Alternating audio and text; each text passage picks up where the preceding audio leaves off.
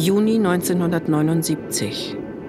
Auf dem Rollfeld des Flughafens Congonhas in Sao Paulo ist ein roter VW Käfer vorgefahren. Auf der Rückbank sitzt Gustav Wagner. Der NS-Verbrecher wirkt verstört und verängstigt wie in Trance. Ein Fernsehteam des größten brasilianischen Senders geht an das Auto heran und öffnet die Beifahrertür. Ein Journalist will von Wagner wissen, was er für Pläne hat. Senhor Wagner. Senhor Wagner. Senhor Wagner. O que é que o senhor vai fazer da sua vida daqui para frente? Was werden Sie von jetzt an mit Ihrem Leben anfangen? Gustav Wagner ist nun, ein Jahr nach der Gegenüberstellung mit Schlomo, ein freier Mann. Das oberste Gericht in Brasilien hat entschieden, ihn weder auszuliefern noch selbst anzuklagen. Wagner landet wieder in der Stadt, in der er fast 30 Jahre unbehelligt gelebt hat. Die kurze Ansprache seines Anwalts hat schon etwas von einem Abschlussstatement. Flávio. Não esperava. Er ist sauer, weil er das hier nicht erwartet hat. Wir haben versucht, ihn unter größtmöglicher Geheimhaltung hierher zu bringen. Meine Funktion als Anwalt endet hier. Eines machen die Fernsehbilder vom Rollfeld in Sao Paulo deutlich. Wagner wirkt angeschlagen, verwirrt, verlangsamt. Mit der Hand versucht er, seine Augen vor dem Scheinwerfer der Fernsehkamera zu schützen. Doch das gelingt ihm kaum noch. In diesem roten VW Käfer sehe ich einen gebrochenen Mann auf der Rückbank, völlig fertig, wie paralysiert, am Ende. Kein Vergleich mit dem Mann, der Schlomo ein Jahr zuvor auf der Polizeiwache gegenüberstand. Senhor Wagner ist nicht in der Lage zu sprechen. Sie erinnern sich vielleicht, über ihn wurde groß in Ihrer Sonntagssendung berichtet. Er ist ein kranker Mann, der dringend einen Krankenhausaufenthalt braucht. Das kann ich sagen.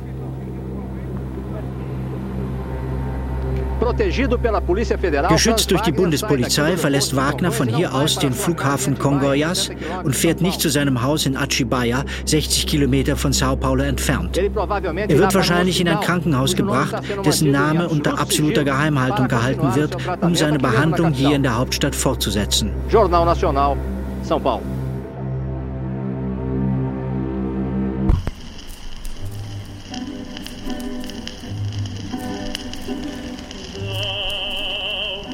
Schlomo, der Goldschmied und der Nazi von Antonius Kempmann und Martin Kaul. Alle Folgen in der ARD Audiothek. Folge 5 Im Wahn. Ich bin Antonius Kempmann. In dieser Folge geht es darum, wie Wagner wirklich gestorben ist. Ich finde den Obduktionsbericht über Wagners Leiche, treffe den Polizisten, der damals bei Wagner am Tatort war. Und in einem einfachen Häuschen am Rande eines Feldwegs in Brasilien treffe ich den Landarbeiter Miro. Er ist der Letzte, der Wagner lebend gesehen hat. Vor allem aber bekomme ich eine Ahnung davon, wer Schlomo wirklich war. Ich im Speziell habe ich kein Mann in meinem Leben keine Ruhe gehabt. Meines ganze Leben sind ich bin für Säuber raus, tue ich keine andere Sache nicht machen. Ich denke, ich schlafe, ich stehe auf und immer, ich tue nur sprechen und erinnern, Sobibor. Das Erlebte, das Lager prägen Schlomo. Eine besondere Rolle spielt dabei Wagner. Wagner, der Dämon von Sobibor, der auch Schlomos Träume dominiert. Schlomo muss ihm noch einmal begegnen. Wir haben lange nach Aussagen von Schlomo gesucht, die erahnen lassen, welchen Stellenwert für ihn die Wiederbegegnung mit Wagner hatte. Gefunden haben wir einen Satz in einem Interview, das er 1983 in Hagen gibt. Das Interview befindet sich heute im Archiv des NIOD, einem Institut für Holocaust-Studien in Amsterdam. Es ist eine pixelige Videoaufnahme. Schlomos Aussagen bestätigen unsere Vermutungen. Wagner war der Haupttäter für ihn. Hier spricht Schlomo vom größten Traum in seinem Leben, als er vom Wiedersehen spricht. Das Beste, was ich habe, mein ganzes Leben nach Sobibor gedenkt, das habe ich bekommen. Ich habe in äh, Brasilien das Möglichkeit gehabt, zu erkennen, den Gustav Wagner. Das war mir der größte Traum in meinem Leben, die ich soll mal mich im Leben noch einmal treffen mit Wagner. Die Aussage ist verblüffend. Warum wollte Schlomo Wagner treffen? Schlomo hat bei all den Prozessen in Deutschland über die Jahre viele andere Nazitäter von Sobibor getroffen. Doch nie hat er so emotional reagiert wie nun, wenn er über Wagner spricht. Wagner war für Schlomo scheinbar der Inbegriff der Schlechtigkeit von Sobibor. Schlomo hat also nicht nur die Gedanken an Sobibor nicht abschütteln können, sondern auch nicht die Gedanken an Gustav Wagner. Als es dann soweit ist und sich Schlomo und Wagner wirklich gegenüberstehen, in der Polizeiwache 1978 in Sao Paulo, da wirkt Wagner noch stark, gesund und kräftig. Er leugnet einfach seine Verbrechen. Doch bald darauf setzt sein Verfall ein. Noch bevor er ein Jahr später, 1979, auf dem Rollfeld im Käfer sitzt, gibt er ein letztes Fernsehinterview in Brasilia. Da wirkt er schon wie ein gebrochener Mann.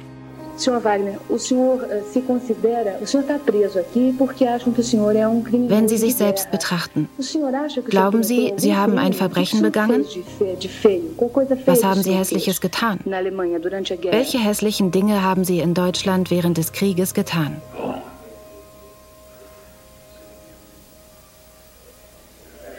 Foi, foi uma coisa. Mas foi montado para Wagners Antwort ist unverständlich.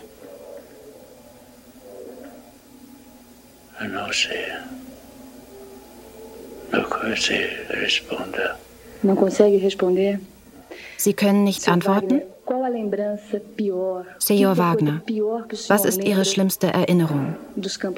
Was ist das Schlimmste, woran Sie sich erinnern, wenn Sie an das Konzentrationslager Sobibor denken?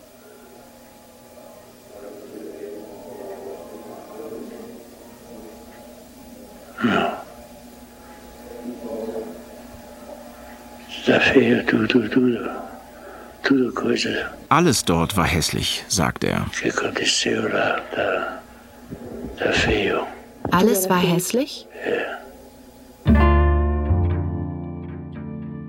Am 3. Oktober 1980, rund ein Jahr nach seiner Entlassung aus der Auslieferungshaft, wird Gustav Wagner tot und blutverschmiert in seinem Wohnhaus in Brasilien aufgefunden.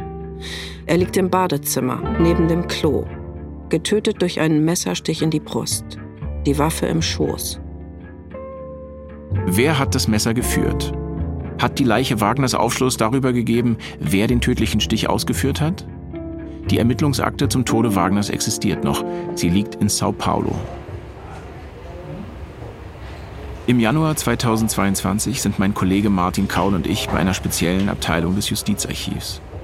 Hier sieht es aus wie in einer Krimiserie aus den 80er Jahren. Leuchtröhren an der Decke bescheinen in die Jahre gekommenes Büromobiliar. In einem Metallregal lagern in großen Pappkartons die Akten von herausragenden Kriminalfällen der letzten Jahrzehnte. Auch die Ermittlungsakte zum Tod von Gustav Wagner ist dabei.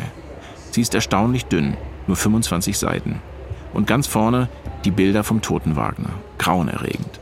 Wagner tot im Badezimmer, neben der Kloschüssel. Gemeinsam mit einer Justizangestellten des Polizeiarchivs schauen wir uns die Akte an. E, e a senhora falou que falta alguma coisa nesse, nesse documento. O que eu não entendi. Falta. Da ist es hier. Ah nein, hier ist es. Obduktionsbericht des Körpers von Wagner, Gustav. Weiß, 69 Jahre alt, verwitwet, in Wien geboren. Ist es das? Sohn von Franz Wagner und Maria Wagner. Residierte in Pedra Grange in der Gemeinde Achibaya. Hier steht, dass er sich umbrachte um 13.30 Uhr. Wir haben den Patienten sorgfältig untersucht. Körper in Rückenlage, Narbe in der linken subklavikulären Region, rund 5 cm lang.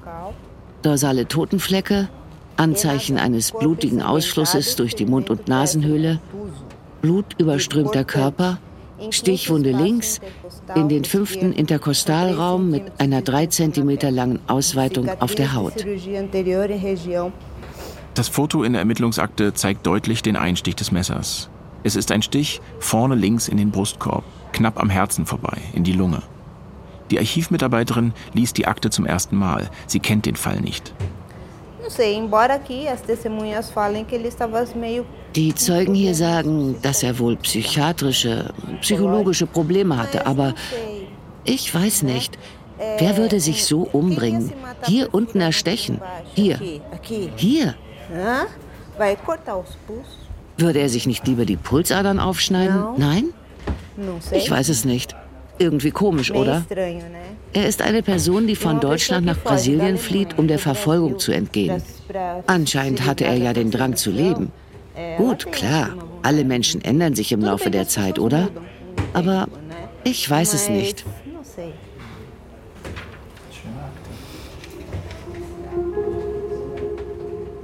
In der Akte befinden sich auch Zeugenaussagen von Menschen, die Wagner zuletzt gesehen haben sollen. Eine von ihnen ist die Tochter seiner Ex-Frau. Sie war damals Anfang 40. In der Akte steht, am Tag des Todes hat sie morgens das Haus verlassen, um ihr Kind zur Schule zu bringen. Als sie gegen 14 Uhr zurück ist, merkt sie, dass das Haus komplett abgeschlossen ist. Sie ruft den Namen von Gustav Wagner, erhält aber keine Antwort. Die Zeugin erklärt außerdem, dass Wagner nach seiner Entlassung aus dem Gefängnis körperlich am Ende war. Das heißt, er war niedergeschlagen, schwach und kraftlos. Die ganze Woche schon sei er sehr nervös gewesen.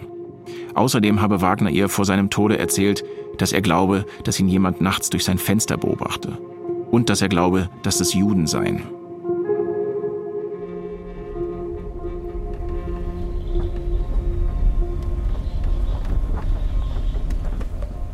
Als wir im Januar 2022 in Brasilien sind, wollen wir diese Zeugin treffen.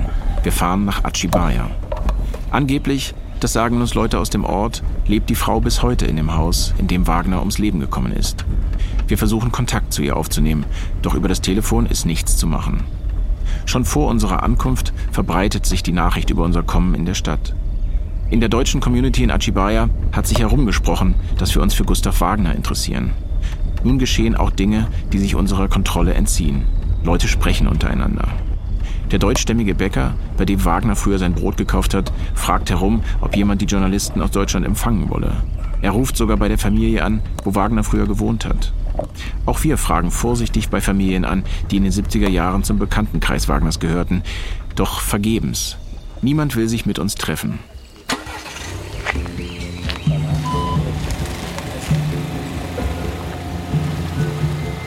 Wir beschließen, in die Hügel vor den Toren der Stadt zu fahren, wo auch andere deutsche Familien leben und wo das Haus steht, in dem Wagner gestorben ist.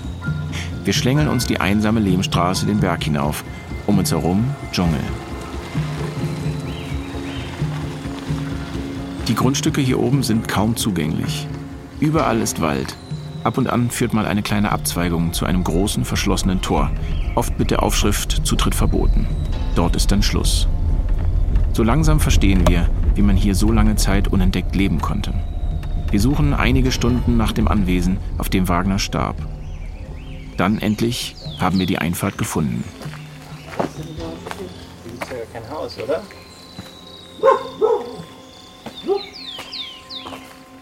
Schließlich kommt ein Mann, um nachzuschauen, was wir wollen. Martin, der Portugiesisch spricht, fragt ihn nach der Frau, die wir suchen, der Zeugin von damals. Der Mann ist freundlich, aber bestimmt. Die Familie, die wir suchen, wohne hier nicht mehr. Die sei schon lange weggezogen, sagt er. Er will, dass wir wieder wegfahren. Dann taucht ein kleiner weißer Pickup auf. Die Fahrerin kurbelt das Fenster runter. Und jetzt, glauben wir, haben wir sie gefunden. Die Stieftochter von Wagner. Die Frau, von der wir schon in der Akte gelesen haben. Vom Alter her kommt es hin, vom Typ her auch. Und sie spricht Deutsch. Wir glauben, dass sie es ist. Sie müsste uns vieles erzählen können, aber sie will nicht. Sie fragt gar nicht, was wir von ihr wollen. Das scheint sie schon zu wissen. Sie legt sofort los. Habt ihr nichts Besseres zu tun, als hinter dem Kerl herzulaufen? Das ist schon alles so lange her. Ihr solltet euch um das kümmern, was heutzutage passiert. Das wäre viel wichtiger und den Leuten die Wahrheit erzählen. deswegen sind wir auch hier. Sie setzt ihren Wagen in Bewegung und verschwindet hinter dem Tor. Der Mann schließt es und verschwindet ebenfalls auf dem Grundstück. Das war's. Weiter kommen wir hier nicht. Unsere Reise in die Hügel von Achibaya ist gescheitert. Die Deutschen hier machen dicht. Aber an einer anderen Stelle kommen wir weiter.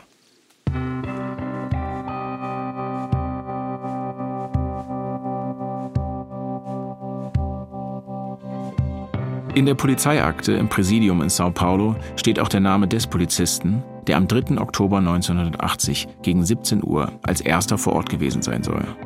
Es ist nicht leicht, ihn zu finden. Über 40 Jahre sind vergangen. Fast alle Polizisten, die mit den Todesermittlungen zu Wagner befasst waren, sind inzwischen tot. Der heutige Polizeichef von Achibaya war damals noch nicht im Dienst. Er kann uns nicht helfen. Aber am Ende gelingt es uns, den Mann zu finden, den wir suchen. Außerhalb von Achibaya, in einer abgelegenen Wohnsiedlung, die hinter hohen Mauern gelegen ist und von Sicherheitspersonal bewacht wird, sitzt José Alvarenga auf seiner Terrasse. Er ist heute 71 Jahre alt und kann sich kaum allein bewegen. Er hat nur noch ein Bein, das andere wurde ihm amputiert. José ist der einzige noch lebende Polizist, der mit den Ermittlungen zu Wagners Tod betraut war. Er war damals der Erste bei Wagners Leiche und er spricht mit uns. Eu sou José Aparecido Alvarenga, investigador de polícia aposentado. Ich bin José Aparecido Alvarenga, ein pensionierter Polizeiermittler. Ich habe 34 Jahre in der Zivilpolizei von Achibaya gearbeitet und war Mitglied der Ermittlergruppe, die den Suizid von Wagner am Tatort aufgeklärt hat. Wie hat er den Tag, als er zu Wagners Haus gerufen wurde, in Erinnerung? Trata de uma residência num sítio es war eine Residenz an einem Ort weit draußen und sehr schwer zugänglich. Ein wunderschöner Ort, aber nur für diejenigen, die den Dschungel mögen.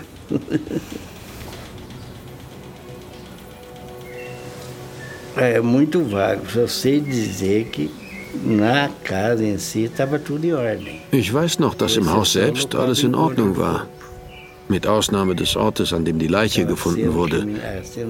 Dieser Tatort, dort war das ganze Blut. Aber im Haus selbst gab es keine Unordnung. José ist sich absolut sicher, dass Wagner sich selbst umgebracht hat. Ja doch, er hat sich selbst umgebracht. Unter Druck ist es oft nicht leicht, das mit Sicherheit zu bestätigen. Aber dass er Suizid begangen hat, es war Suizid. Mit absoluter Sicherheit. Mir ist kein Zweifel daran bekannt. Etwa, dass mehrere Personen beteiligt waren oder dass es sich um einen Mord gehandelt haben könnte. Es war wirklich Selbstmord. Mein Kollege Martin fragt nach, wie sich das so genau feststellen lässt. Como dá para dizer isso? Aufgrund der Szene, wie wir sie am Tatort vorgefunden haben. Im Allgemeinen, in 99 Prozent der Fälle, bleibt eine Spur einer dritten Person am Tatort, wenn es sich um einen Mord handelt. Es geht um eine Spur. Es ist vielleicht ein Stuhl, der nicht an seinem Platz steht. Irgendein Anzeichen gibt es immer. Aber hier gab es nichts. Das hat meinen Zweifel geklärt. Es gab keinen Zweifel mehr am Suizid.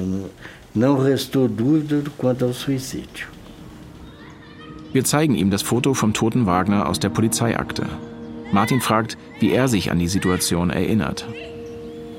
Como é que o senhor se lembra da, da... pendurado na, na corda? Isso eu lembro. Wie er an einem Strick hängt. Daran erinnere ich mich. Vielleicht haben sie ihn runtergenommen und das Foto gemacht, wie er da sitzt. Es ist eigentlich nicht möglich. Ich war sicher, er hing an einem Strick. Es gab keine Anzeichen, nicht irgendein Anzeichen eines Kampfes im Haus. Es gab nichts. Es war alles intakt. Então, o senhor pode só ver qual tipo de lembrança está chegando. Martin fragt, wie das war, als er das Haus betrat.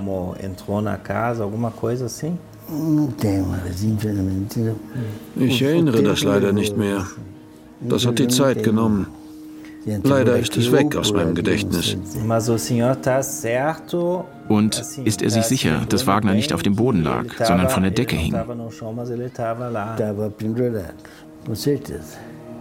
Ja, er hing. Mit Sicherheit. Daran erinnere ich mich. Gustav Wagner ist seit über 40 Jahren tot. José Alvarenga ist längst pensioniert, hat viele Leichen gesehen und in unzähligen Fällen ermittelt. Aber eines ist sicher. Wagner ist nicht durch einen Strick gestorben, sondern durch einen Stich mit dem Messer, das in seinem Schoß lag. Das belegt die Ermittlungsakte.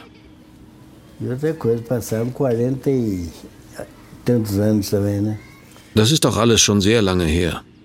40 Jahre sind vergangen, oder?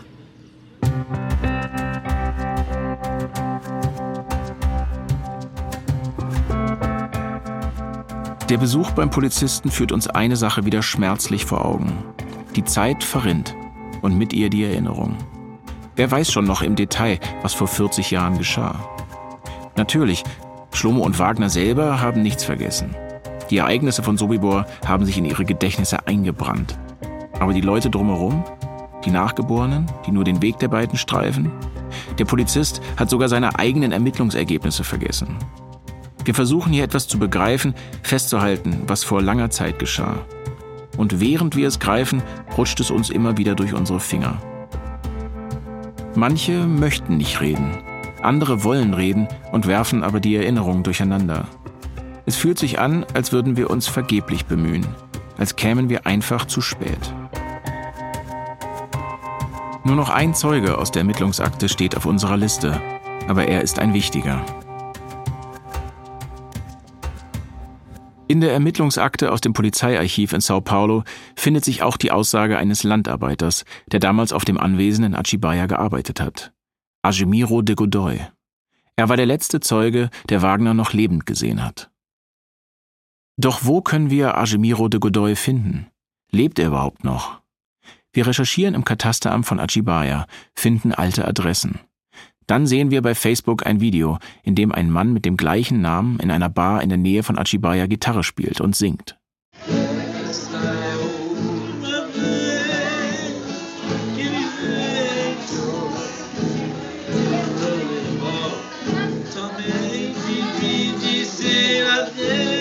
Wir zeigen Auszüge aus dem Video in Achibaya herum. Und tatsächlich, jemand kennt die Bar, die an einer kleinen Weggabelung außerhalb des Ortes neben einem Fußballplatz liegt. Er beschreibt uns den Weg zur Bar und dann, durch Glück, finden wir auch Ajimiro de Godoy.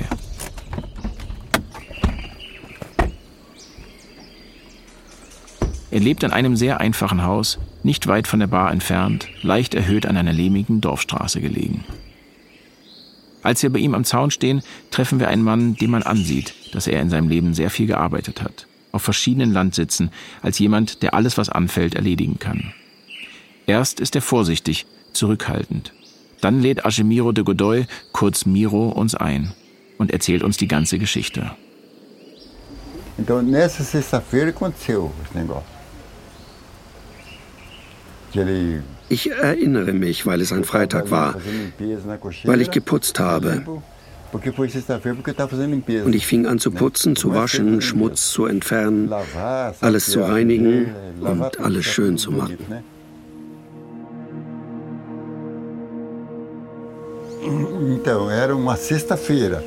Es war ein Freitag. Gustavo war wütend. Er war seltsam. Er hatte kein Hemd an, eine blaue Hose und Stiefel. Das waren Gummistiefel. Dann kam ich da am alten Haus an. Er stand da am Fenster. Da oben gab es ein Büro und ein Badezimmer. Und er tanzte darum mit einem Messer in der Hand. Ich sagte, Gustavo, komm her. Komm da runter. Lass uns nach dem Kalb suchen. Das ist abgehauen. Hilf mir bei der Suche. Um ihn herunterzukriegen, um ihn abzulenken. Damit er sich beruhigt. Er stand da mit dem Messer in der Hand. Er hatte diese blauen Augen und behielt das Messer. Er stach nicht auf sich ein. Er hielt es so drohend in der Hand, weißt du?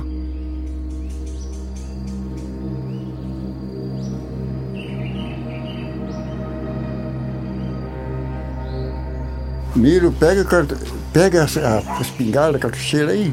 Vai encontrar já com os judeus, estão todos chegando. Miro, nimm die Schrotflinte, hol die Patronen, lauf nach vorne zum Juden, sie kommen. Das sagt er zu mir. Geh und triff den Juden, erschieß ihn. Ich war verdammt nervös. Denn da war noch ein Mädchen, ein Baby im Haus, das noch im Bett lag. Ich schnappte es mir, um es wegzutragen, runter. Es war ungefähr sechs Monate alt. Vielleicht auch drei. Daí que ela falou, daí que a minha mulher chamou. Foi encoxer e falou, ô Miro. Dann rief mich meine Frau, Miro, komm schnell her, kümmere dich um Gustavo, pass auf, dass er dich nicht tötet. Er hat ein Messer und er schließt alle Türen ab.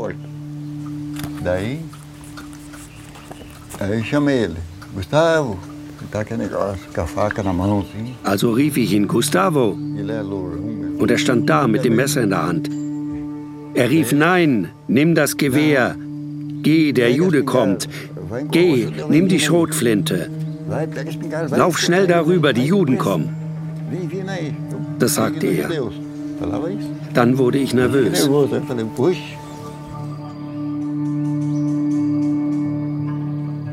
Miros Aussage ist die kürzeste Aussage in der Akte. Doch seine Erinnerung ist klar, und da er mit seiner Frau als letzter Wagner noch lebend gesehen hat, ist er der wichtigste Zeuge. Er beschreibt Wagner als hochnervös an jenem Tag.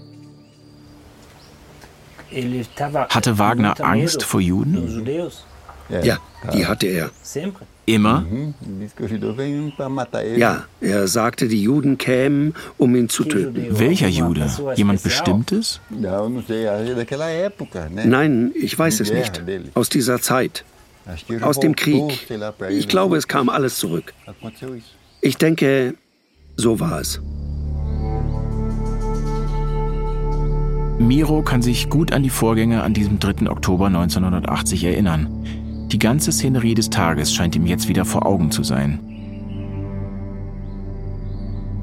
Martin will wissen, ob auch noch eine andere Person im Haus gewesen sein könnte, zusammen mit Wagner. War jemand da? Nein, nur er.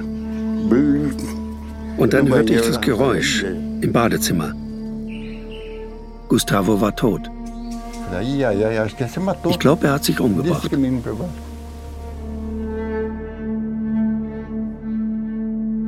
Gegen Mittag am 3. Oktober sackt Wagner in seinem Badezimmer zusammen. Wo hat sich Schlomo zu dieser Zeit aufgehalten?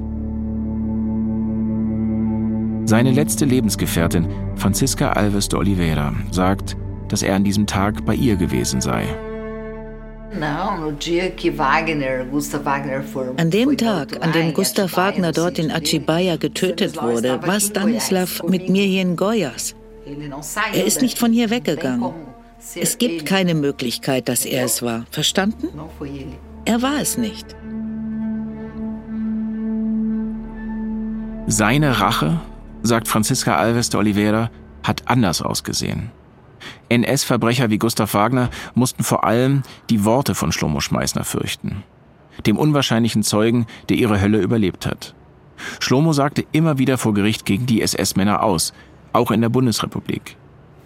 Sim, ele quando chamava ele, ele estava pronto para ir, ne? Ja, als sie ihn riefen, war er bereit zu gehen, um auszusagen, über die Dinge zu sprechen, die er gesehen und erlebt hat. Os depoimentos dele lá na Alemanha eram satisfatórios. Seine Aussagen in Deutschland haben ihre Wirkung gehabt. Diante da justiça alemã lá vor den deutschen Gerichten dort.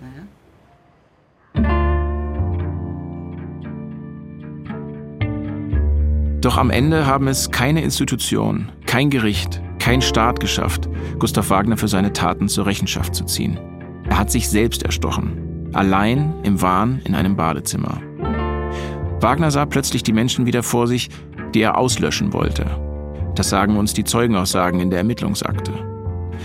Ich glaube, dass dieser Wahn spätestens 1978 eingesetzt hat. Am Tag seiner Begegnung mit Schlomo Schmeißner auf der Polizeistation in Sao Paulo. Als plötzlich tatsächlich jemand vor ihm stand, den er hatte vernichten wollen.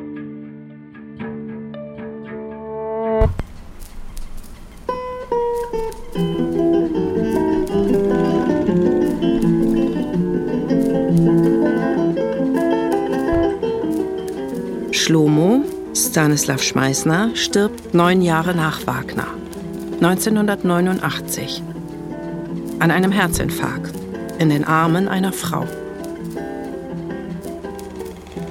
Der lokale Fernsehsender in Goiânia filmt bei seiner Beerdigung. Eine Trauergemeinde begleitet Schlomos Sarg von der Kapelle bis zum Grab. Die Menge zieht unter dem Blätterdach einer doppelten Palmenreihe durch das helle Grün des von Hecken und Gräsern bewachsenen Friedhofs. Die Menschen weinen, als sich der Sarg langsam in die Erde senkt.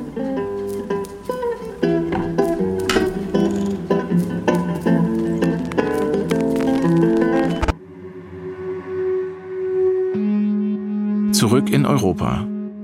Ich habe mich oft gefragt, was diese Geschichte mit mir zu tun hat. Warum ich nicht aufhören kann, mich mit ihr zu befassen. Langsam dämmert es mir. Vielleicht habe ich all die Zeit in Schlomo den perfekten Rächer gesucht. Einen, der eine Variante der deutschen Nachkriegsgeschichte verkörpert, die auszuhalten ist. Einen, der dafür sorgt, dass am Ende nicht das Unrecht triumphiert. Der im Alleingang zumindest einen Hauch von Gerechtigkeit herstellt, an der die Nachkriegsgesellschaft größtenteils nicht interessiert war. Nach meinen Gesprächen mit anderen Journalistinnen und Journalisten ahne ich, dass es nicht nur mir so ging. Das wird mir im Gespräch mit der Amsterdamer Filmemacherin Petra Latasta bewusst, als ich sie das zweite Mal besuche, knapp ein Jahr nach unserem ersten Gespräch. Wenn ich im ersten Instinkt antworte, gebe ich Ihnen recht, dass ich ihn mir erhoffe als äh, Rächer. Einfach weil ihm so ungeheuerliches geschehen ist, dass ich ihm das gönnen würde, in Anführungsstrichen. Ich verstehe Petra Latasta, so widersprüchlich ihre Aussage auch klingt. Wie kann man jemandem gönnen, ein Rächer zu sein? Es ist die Hoffnung, dass es in einer ungerechten Welt Gerechtigkeit geben kann. Schlomo als Rächer mit dem Messer in der Hand. Dieses Bild habe ich nicht nur Schlomo, sondern auch mir selbst gegönnt. Schlomo hat Wagner nicht ermordet, aber Schlomo hat sich dennoch gerecht. Wagner wollte, dass niemand das Vernichtungslager Sobibor überlebt. Er wollte keine Zeugen. Denn es gab nur eins, das Wagner gefährlich werden konnte. Die Wahrheit. Und es gab einen, der sie aussprechen konnte. Tem como Oberscharführer Gustav Wagner, o Spitz, o chefe. É ele mesmo, o senhor tem absoluta certeza? Certo, absolutamente certo. Absolutamente certo. Certo?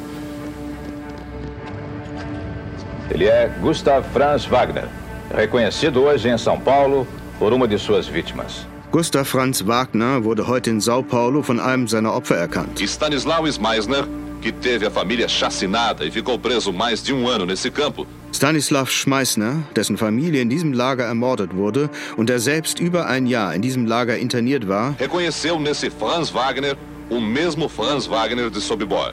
Identifizierte Wagner als den Wagner aus Sobibor. Die beiden trafen sich nach 36 Jahren wieder. Es war eine dramatische Begegnung.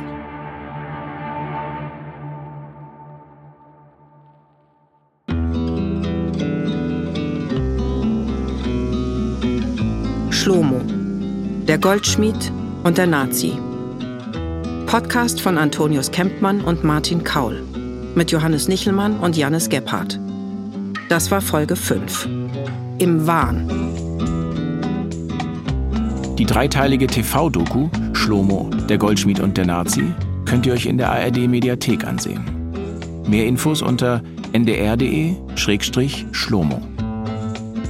Mit Nina Petri, Nina Schwabe, Oda Thormeier, Achim Buch, Ulrich Gebauer, Jens Harzer, Kai Hufnagel, Christoph Tomanek und Michael Wittenborn. Mein Name ist Katja Danowski. Technische Realisation Christian Alpen und Angelika Körber. Interviewaufnahmen Willem Konrad. Komposition Isola Music. Regie Matthias Kapol. Redaktion Ulrike Thoma und Christine Adelhardt. Ein Podcast von NDR, WDR und Studio J 2023. Alle Folgen gibt es in der ARD Audiothek, der Audio-App der ARD. In der ARD Audiothek findet ihr noch mehr spannende und gut recherchierte Dokumentationen. Ein Beispiel. Der Schuss von Ports. Ein Politiker drückt ab. Da geht es um einen Rentner, der unvermittelt auf eine Gruppe Jugendlicher schießt. Für das Gericht stellt sich später die Frage, ob die Tat rassistisch motiviert war. Und bei Deep Doku hört ihr jeden Mittwoch eine wahre Geschichte aus Berlin und der Welt. Da geht es beispielsweise in einer Folge um die vergessene Geschichte von Menschen, die in den 50er Jahren vom sowjetischen Militärtribunal entführt und zum Teil getötet wurden. Deep Doku und Der Schuss von Ports. Beide Podcasts in der ARD Audiothek.